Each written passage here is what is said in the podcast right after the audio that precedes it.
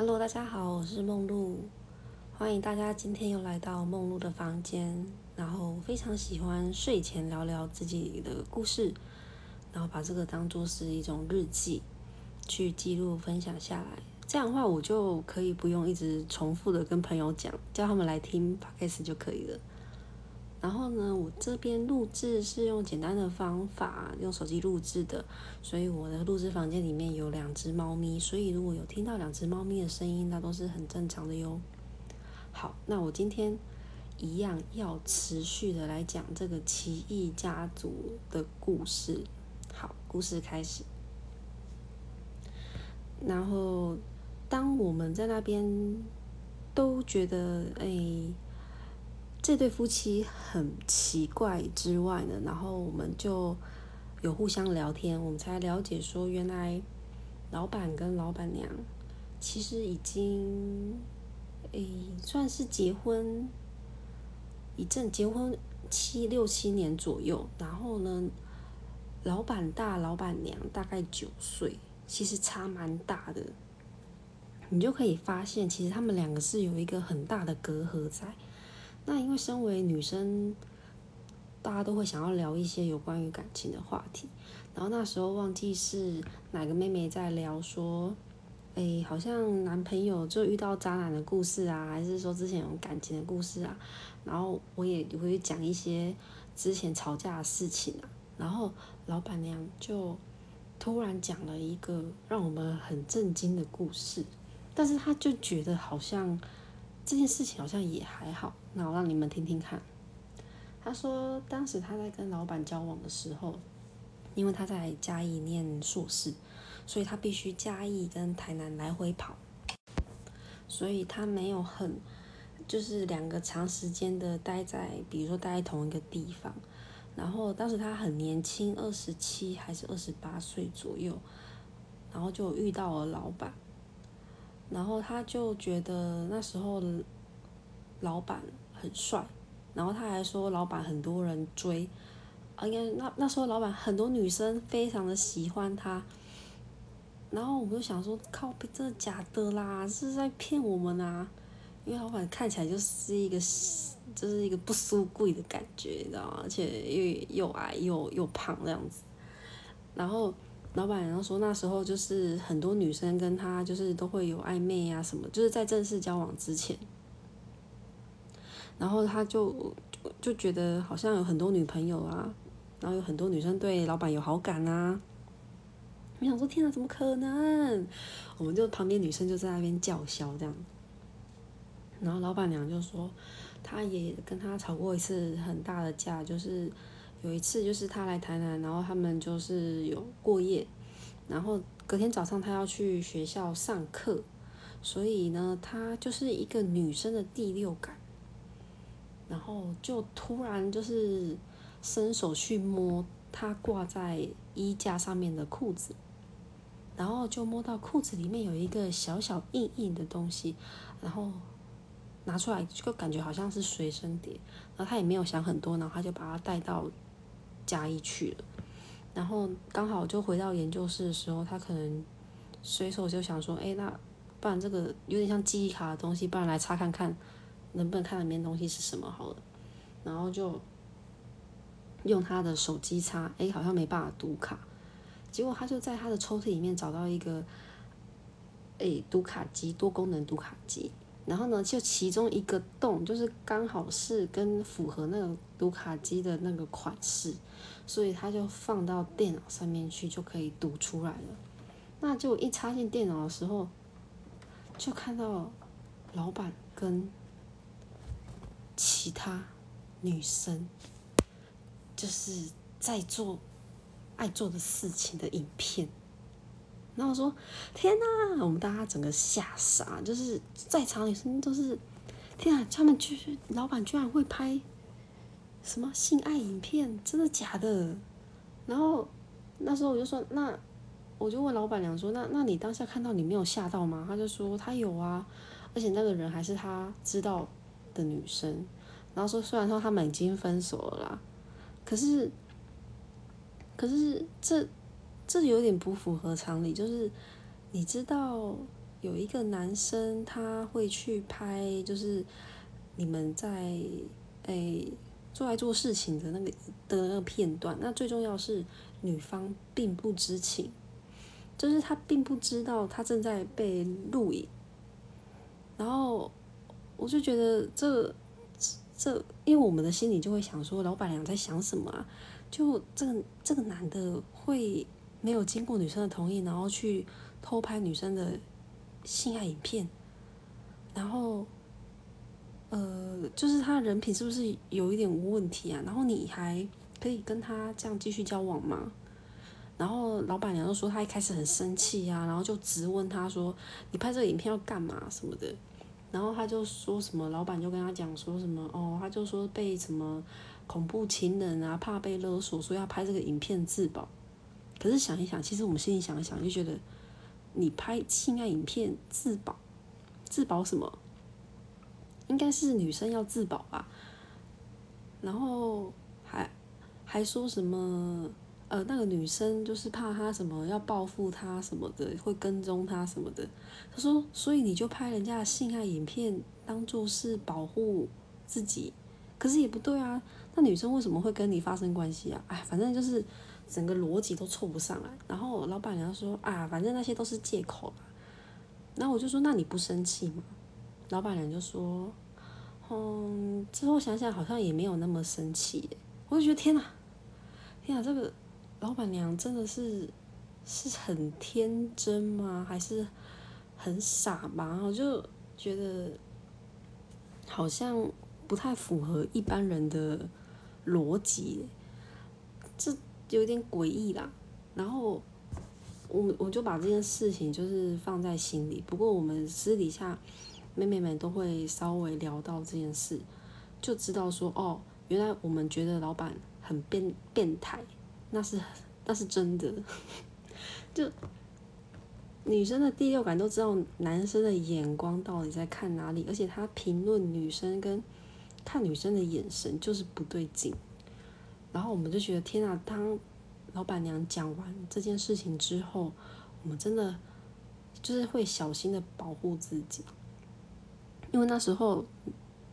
没有想到老板娘会讲这么一个震惊的故事给我们听，然后真的想一想，当时那一天下午，就是大家都有一点心有余悸，然后我觉得老板娘她。好像有一点后悔跟我们讲这件事情，可是反正他就讲了，你就是让我们知道这件事情，其实我们也算蛮感谢他的啦。那那时候那个下午真的算是有点，大家都有点被吓到，然后就哎，老板来了，就哎还是装镇定这样，哎，哦回来了哦，好，那就还是自己自各去各自忙各自的，然后你就会发现。难怪老板娘会跟老板在一起，因为她自己本人也蛮奇怪的啦。然后之后过没有多久呢，那老板就请了一个贴身的助理。然后呢，助理他年纪更小，二十五岁，可是他就是非常嗯，工作经验蛮丰富的。啊，一开始看到助理的时候就觉得，哎，这妹妹还蛮漂亮的。啊，我们就是有时候中午吃饭的时候啊，就说，哎，要不要一起吃饭啊？等等。那我就觉得，哎，这个助理妹妹蛮可爱的。那但是也没有想很多，因为工作还真的是有一点忙碌。那自从这个她的贴身的助理妹妹来了之后，我就开始觉得，老板好像有一种被加柴火的感觉，就是。他本他本来是一个有一点自自豪的人，但是他们想要我们这些原本在就是 A 妹 B 妹还有我，就是希望我能我们能够称赞他什么的。可是因为我们实在很忙，没有时间去称赞他，然后就好像有点气焰烧不起来。那当这个助理妹妹来的时候呢，我就发现那个老板好像开始慢慢变了一个人一样，就。好像觉得自己的气焰好像开始，好像开始在烧起来的感觉，好像自己无所不能。然后我们就慢慢的发现，哦，原来好像我们的这个助理妹妹好像都会鼓励她说，哇，老板好棒哦，哇，老板好优秀哦，哇，我我不我还不知道这件事情诶。那你知道，通常有一个自恋型人格障碍的人，一旦觉得，呃，他很需要被外面的人去追捧他，所以他就会因为被这些追捧的声音，然后就让自己自我的又更加的膨胀。这 就你就会觉得，嗯，究竟是蠢吗？还是真的是有一种自我中心跟自我意识到达一个很无上限的一种状态？你会觉得这个人好像就觉得自己无所不能，但其实，在我们眼里看来都觉得蠢到不行。然后之后他就会。要求助理妹妹可能要穿套装啦，穿短裙啊，要开车载老板再来再去啊，因为他每个月要开会跟讲座啦什么的。我就觉得，嗯，要一个妹妹带一个男男主管，然后呃开车上就是就是到处跑，就觉得其实有一点。不太好啦，不太好的点是说，嗯，一来就是老板娘其实有一点在意这件事情，因为她不管去哪里都要带这个妹妹走，所以老板娘其实都一直很观察妹妹。然后妹妹其实有时候会跟我，就是我们比较熟的时候会跟我们说，嗯，老板娘其实对他有一点敌意这样子。可是因为其实他本人他也非常非常不喜欢老板这个人。就是只是觉得这只是一份工作，那老板娘也有时候私底下会问他说：“哎，就问他私私底下赖他，就问他说：‘哎，现在人在哪里呀？’啊，你不要跟老板说我问你这件事情，因为我只是想 check 他的那个 schedule 到底是不是合的。”他就想说：“啊，为什么还要这样子做啊？好像夫妻俩好像没有，好像会怀疑对方什么，还是老板娘怀疑？”就老板在外面好像有什么动静，或者说有什么对象之类的。然后过没有多久，我就觉得自从助理妹妹来了之后啊，那个不舒服的感觉又更加加重，那种重到就是，嗯，每天就是觉得肩膀很酸。明明在那边工作时间很短，可是就是肩膀肩膀很累很酸这样子。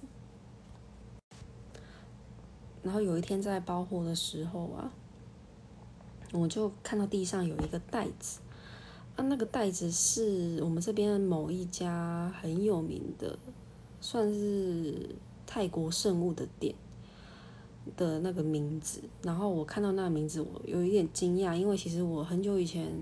在做业务的时候，其实同事有带我去那边过，所以我我认得那个名字。然后我想说，哎，这个名字，这个袋子怎么？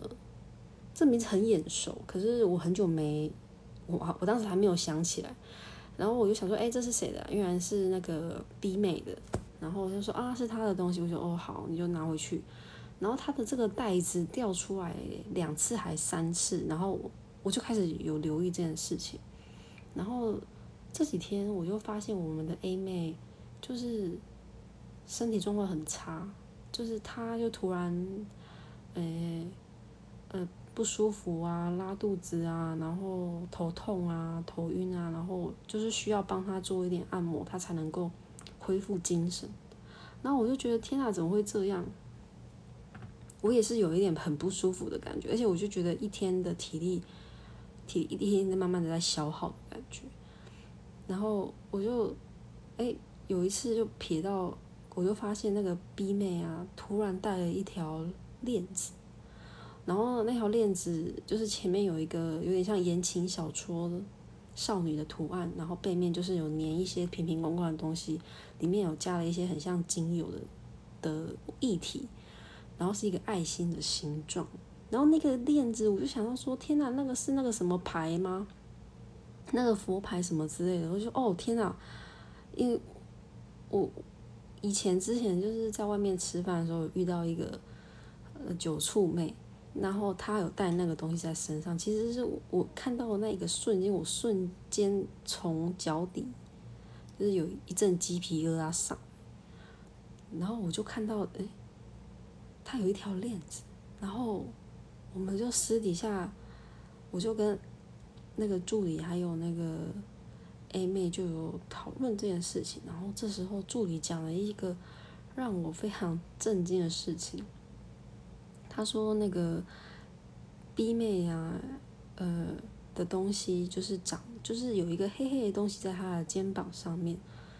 然后我们也发现，那个那个礼拜 B 妹有一点不一样，就是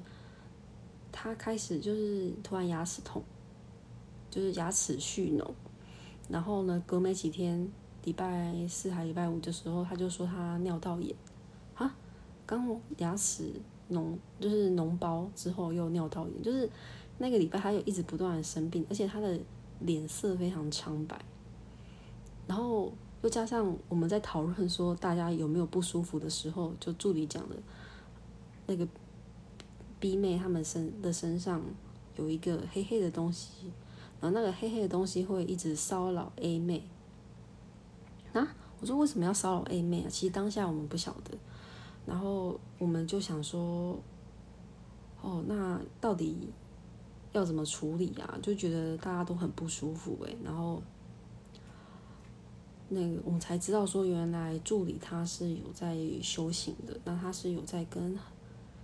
也算是一个一个家人朋友们，然后有一个道场，就是有在修行，然后就有感觉到 B 妹身上那个牌有一点不太对劲。那我个人呢，其实对于。泰泰国的佛法其实没有什么样的其他的想法，而是说这个能量适不适合自己，其实你是知道的。每一个人他都有适合他自己的能量，就当就像你每一个人的朋友不同，所以物以类聚。我们只是就是有点道不同不相为谋，而且要看运用的人怎么样去运用这个能量。因为如果你，诶，用不好的信念去加持他，其实他就是会助长他不好的那一面。然后那时候我们就陆陆续续在听 B 妹说她跟她男友的事情啊，好像，嗯，感情有点不太顺遂那个时候。然后她那个时候好像，我就觉得她是不是又加上前男友，就是前男友好像这就是。跟他分手之后没多久，就跟一个新的女生结婚，然后生了小孩，然后又跑回来找他。他其实会，就是对于这件事情，对于前男友的憎恨，你可以感受得到。那我们也不晓得他求了这个牌到底是从哪里来的，或者说他跟那个牌有什么样的交换条件，我不晓得。因为那时候我们在聊天讲话的时候，我们都会发现。诶，B 妹她在跟我们聊天的时候都会有点掉线，就是我们已经聊完了这个主话题，然后也做好结论了，然后我们在聊下一个议题的时候，他就突然之间冒出我们上一个话题的内容，你就觉得他一直都不在线上，然后一直不在这个群组里面，然后他也是说，诶，对啊。而且他也是觉得说，呃，我们其实在讲什么，他有点听不懂，或者说觉得我们在聊天的时候，他觉得很烦、很烦躁这样子。然后就是把我们自己的群主，就是会把我们设静音啊什么的。然后他就说他就是身体怎么不舒服啊，身体沉重啊。但是就是他一直没有把那个项链拿掉，他好像觉得身体不舒服。也跟我们讲说他身体不舒服，但是他一直没有把他身上的项链拿掉。那因为助理说他现在的状况不太方便直接跟他讲，因为他怕正在斯坦身上的东西会去攻击或是反，就是反影影响到他，他反而就是会有一点承受不住这样子。那因为其实我本本身就比较没有那种。太太害怕什么东西，因为我就觉得你已经让大家很不舒服了，让大家身体很不舒服到很不爽的时候，其实我就觉得真的我不会很在意他会不会攻击别人还是怎样，我就跟 B 妹说，我就趁大家都不在都出去的时候，我就跟 B 妹说，诶，B 妹啊，你项链是不是有换啊？”然后他就说：“啊，什么？”我说：“你的项链。”我说：“你的项链是不是有两条啊？有不同颜色吗？”然后他就说：“哈，你有在意我的项链哦？”我说：“它那么短，我当然看得到啊。”他说：“啊，你有在注意哦？”哦，没有啊，我就只有这一条啊，因为他那一天戴的项链，我觉得颜色不太一样，就跟之前看到的颜色好像有一点落差。之前感觉好像是银银色、白色的，然后今天怎么看的是一条黑色的？哦，然后我就很委婉的告诉他说：“其实这条项链有点。”不是那么的合适你啊。然后 B 妹他听到我这句话的时候，他就有一点惊讶。然后他就说：“你有感觉到什么吗？”我说：“嗯，他让大家都有一点不太舒服。然后我没有办法正视他。然后 B 妹就很迅速的把。他身上项链放到袋子里面，然后他就一直问我说：“是不是这个项链不是那么的合适我？”我说：“对。”然后他说：“其实他就开始滔滔不绝的讲说，他其实戴了那个项链之后非常的不舒服。那除了不舒服之外，他也觉得就是一直身体很重，肩膀很重。然后我就有稍微跟他。讲这个这个概念，然后就说，确实是好像有东西就是在影响你，但是你也就是同意让他影响，所以你大家都很不舒服这样子。然后他就说，他其实也一直觉得这一阵子，自从戴那个项链之后，只要戴上去，身体就会状况就会很不好，然后很晕很重。我就说，对，那他可能有点不太适合你。然后我就问他那个项链是怎么来的啊？他就说是一个什么学弟给他选的，他就选了其中这个牌，而且那时候选的时候还觉得那个牌跟自己很像，所以他还蛮喜欢的。我说哈，这是假的？哦，哦，那我们可能要想一下要怎么样处理哦。然后他就说，那我可以直接把它退掉嘛？那因为助理的感应比较强强烈，他就说。嗯，还是先缓缓，先去拜拜好了。所以我们那天就帮他规划了一个拜拜的行程，然后他就去先去拜拜，因为他再这样下去，他的精气神会耗掉。那私底下的时候，朱理是说他有看到那个东西呀，嗯，长在他的身上，然后再慢慢慢慢要变成从那种小小的幼体，要变成一个完全体的感觉。然后那时候我问他那是什么，好像就是叫什么狐仙姐姐。那通常，然后我在稍微回想一下，前几天，哎，就是我们大家不舒服的那个礼拜，其实我在晚上的时候有看到一个画面，就是在睡觉之前啊，然后我就突然在左上方的时候看到一个笑脸，一个女生。就是下半脸的笑脸，但是那个笑是笑到很裂开的，就是一个不是一个人类的笑脸，就有点像是一个妖怪的感觉。但是他也没有，他就只是让突然现形让我看。可是因为我通常不太会看到很具象的东西，因为我觉得，嗯，所有具象的东西不是那么的真实，所以这次让我看到一个。很像人脸的笑脸的画面，我其实非常的震惊，而且他就是那种笑完之后撇头就走，就就是那个一瞬间，然后就现形让我看到，之后才发生说助理说 B 妹身上有东西这件事情，然后我就觉得天哪，好好诡异哦。之后 B 喊 B 妹，她就去那个。拜拜了之后嘛，就回来之后就一直就有好一点的，稍微好一点点的，比较没有那么样的沉重，嗯，然后尤其是我们的 A 妹也有受到很多的影响，那时候我就赶快问问朋友说，我们最近这这个新家都一直很不安宁啊什么的。然后我们我们的朋友就帮我们盘点了一个我们那边的格局。那因为他说在那边的话，我的气是最足的，但是我被安排的位置居然是最不好的位置，就是卡在所有人的中间，就是呃大门呃大门的左边就是 A 妹 B 妹再是我，我的后面是老板娘，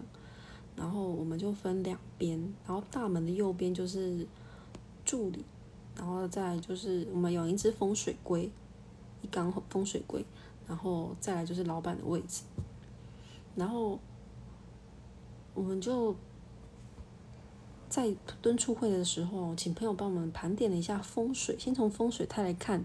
可以看出一点端倪，就是我我的位置非常的不 OK，就是我在那边就是在消耗我的元气，然后消耗消耗久了之后呢，就是。会就是好吃的东西，就是会放到最后再吃的那种概念。然后那时候的瞬间，我直接头皮发麻。然后他说，他看到 B 妹身上的东西，呃，跟 A 妹的期望有一点相近，所以他会觉得 B 妹身上。B 妹身上那个狐仙吧，然后就会一直想要吸取 A 妹身上的一些能量，当做是自己的养分，所以 A 妹也会非常的不舒服。又加上助理他天生就是比较敏感，而且会感应，会看到说看到什么东西，所以他会觉得说他会来多管闲事，所以他会一直去就是呃攻击助理这样子，然后。助理他，就是他说他的耳朵会常常或就是会流血，我就觉得天啊，也也太可怕了。而且他真的会莫名其妙的冒血，然后手也是，手指也是，我都有看到，我就觉得哎，那你在干嘛？他说他在擦血，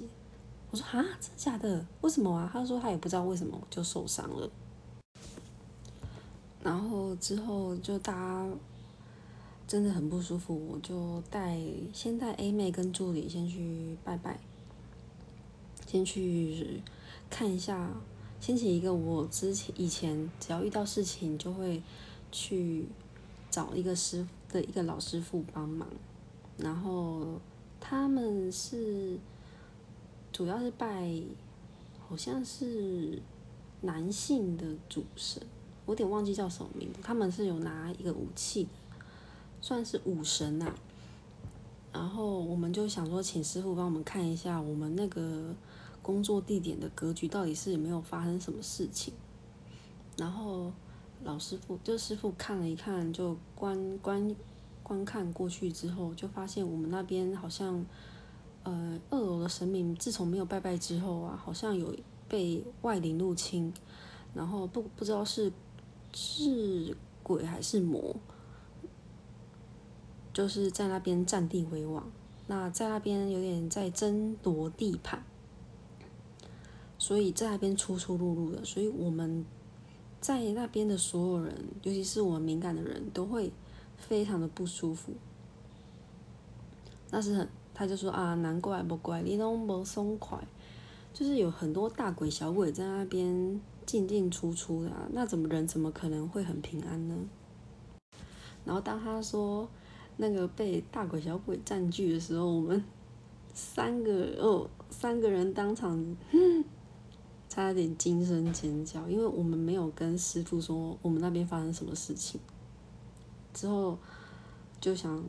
好，那我们该怎么样处理？那师傅就说他现在我们一楼那边先画了一个结界，就说他先跟他说。比较正派的神明在处理事情的时候，会先沟通，给你一次机会，那会记一个警告的概念。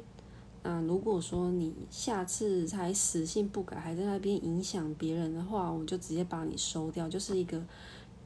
记三大过就给你退学，给你收掉的概念。我说哦好。然后那一天就是那一天拜拜。哦，正在正在讲述这个过程当中的时候，就看到师傅突然之间，本来和蔼可亲哦，然后突然之间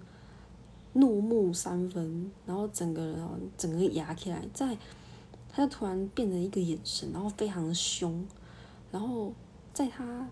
有点像是直接有有点像是下就是哎上身附体的感觉。那在附体那个瞬间，你就会发现他身边的那个气场跟一开始进去的那个他不太一样。我就觉得，嗯，有一股灵压，就是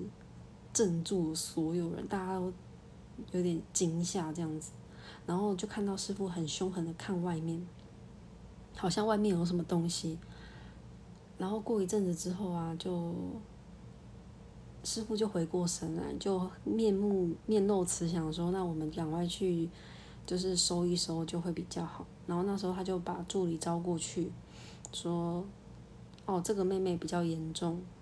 他就说：“我们全部人就是妹妹最严重，所以主神有一个护身符要请他带着，因为他最近可能会有一些大事发生。加上我们助理他。”师傅直接帮他观看了最近的运势，就是他最近运势跌到谷底，因为他上一份工作的老板也非常的诡异，也不 OK，也找他很多麻烦。然后这一次这份工作也遇到这个很奇葩的老板，然后家里还有很多大鬼小鬼。但就是我们相遇也是一种缘分，只是这这个缘分虽然有一点，这。有一点奇葩，但其实大家都还蛮开心，可以认识彼此的啦。那我们想说，既然事情遇到了，宁可信其有，那我们就把该做的仪式，可以能够想到的方法，我们都解决看看。毕竟，因为我们真的是身体不舒服，那果不其然，就是大家都是有一点被吓到了。然后我们在那边就是做完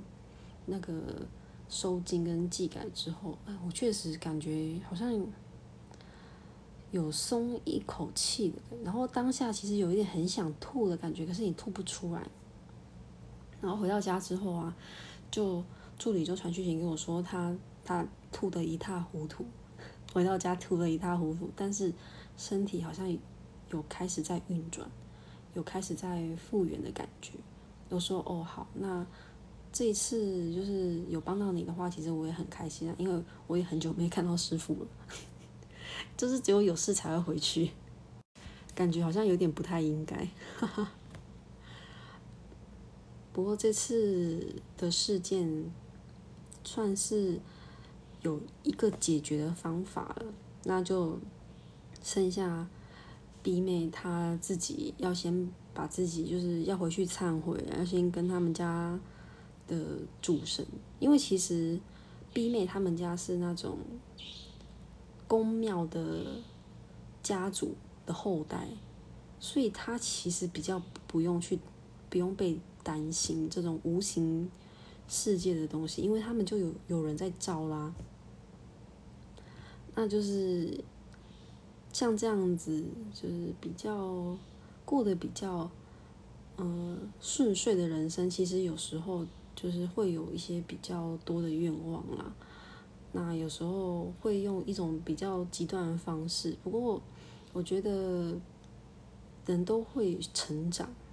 而且我觉得大家都是人，都是心地都是很善良的，所以我们今天会齐聚在这里，然后能够一起解决这件事情，然后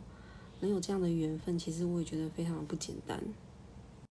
然后之后在聊天的时候啊，你就助理带给我了一连串的惊吓，就是说他有时候其实，在哎办公的时候啊，他都可以看到，就是上面的上面有东西，就是上面有一些很像一些生物，那一些生物好像在三楼那边盘旋。然后二楼又有很多小鬼，然后就说那些其实很多东西啊，他们家就是老板娘跟那个小儿子，就是常常会被这些东西给影响，而且这这些不晓得是不是他们自己还有求什么东西，因为有时候我也会有一个画面是觉得好像有一个很像蜈蚣很长很长的虫吗？它长得不像我们世俗里面理解的那种样子。然后有两个眼睛，然后就是会在那边窥视这个房子，坐在楼上那边煮水。然后那个小儿子就是常常会，然后小儿子比较安静的时候，就是在跟那些东西交流的时候，我就觉得啊。然后诶，当那个助理说小孩子会跟这种东西交流的时候，A 妹就说：“诶，说上个礼拜啊，他说有一次。”好像那个小朋友就坐在二楼，二楼有厨房，然后他就说小朋友就拿葡萄干在那边吃葡萄干了，而且他就自己坐在那边吃葡萄干嘞，因为他那个小儿子是有一点过动的，所以你要让他乖乖的在那边吃葡萄干这件事情其实还蛮稀奇的，然后助理就说，哦，就是附在他们。都是那些东西附在小孩子身上，小儿子身上，然后再吃葡萄干的，然后因为就差点吓死，就是那些东，就是那些无形的大鬼小鬼，好像都会附在那个借由小孩子口去吃我们人世间的东西去品尝，再加上他们是属于那种比较开放式的，所以他们就是很容易被那些。大鬼小鬼在那边入侵来入侵去，然后我就觉得，嗯，还真的是有一点道理。因为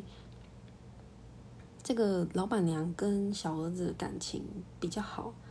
嗯，这个大儿子感觉虽然也很皮，可是有时候好像家族里面的人都没有那么喜欢大儿子啦。然后大儿子长得也没有小儿子的好看，所以就觉得。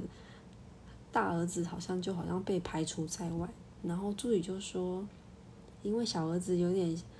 嗯，小儿子是外灵无法入侵的类型。我说哦，是哦，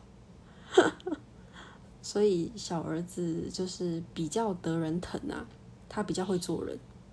而且有时候小儿子会突然露出一种很不像那个年纪四五岁的小孩的年纪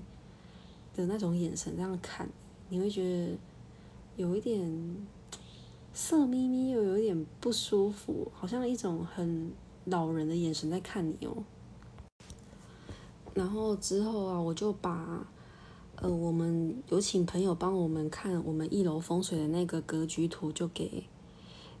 我们就是给妹妹们看，然后稍微跟他们讲解说，呃，我们的朋友，我这边的朋友有看到什么，然后他就说。那一只小乌龟，应该算大乌龟啊，大乌龟啊，其实是他们老板娘他们，嗯，饲养的三只，原本是三只，然后养养死了两只，就剩下这一只。然后我们那时候的朋友他盘点就是这个风水，嗯，就是运转的很快，运转很快是说，因为我们每一个人身上都有带一个，带一个代表性的元素。比如说土木金火，或是金木水火。那我们这边的组合就是金木水火。那金木水火四样元素一旦聚集，就好就能够生成有形或是无形的东西。那我们这四个人的组合就是一个很强盛的组合。所以在这边运转的所有，不管是有形或是无形的东西，都会加速。说到加速，你就会发现，我就是就想到，对，老板好像开始有一点变得很，好像有种什么气焰，好像烧起来的感觉。然后呢，不舒服的感觉也非常的在加速，就是想头晕、想吐啊，真的，什么东西都好像在被加速，好像被什么东西运转一样。那就是那一只乌龟。挡了，就是让这一个风水局不要让它成型。然后就想说，这样的局其实是蛮简单，又有一点蠢。然后又加上我们看到的一些意象，就觉得好像是一个蛊，就是虫的那个蛊，下蛊的蛊，就是有一种蛊股的局势的那种感觉。那就是因为这只乌龟的存在，导致这个这个本来想要生成的东西好像被卡住了，所以一旦一旦就是这只乌龟死亡还是怎么样的，那我们的这个风水就对我们比较敏感的我们来说会非常的危险。好，那我们今天先到这边，先讲到乌龟的故事。我们下一集再继续跟大家分享喽，拜拜。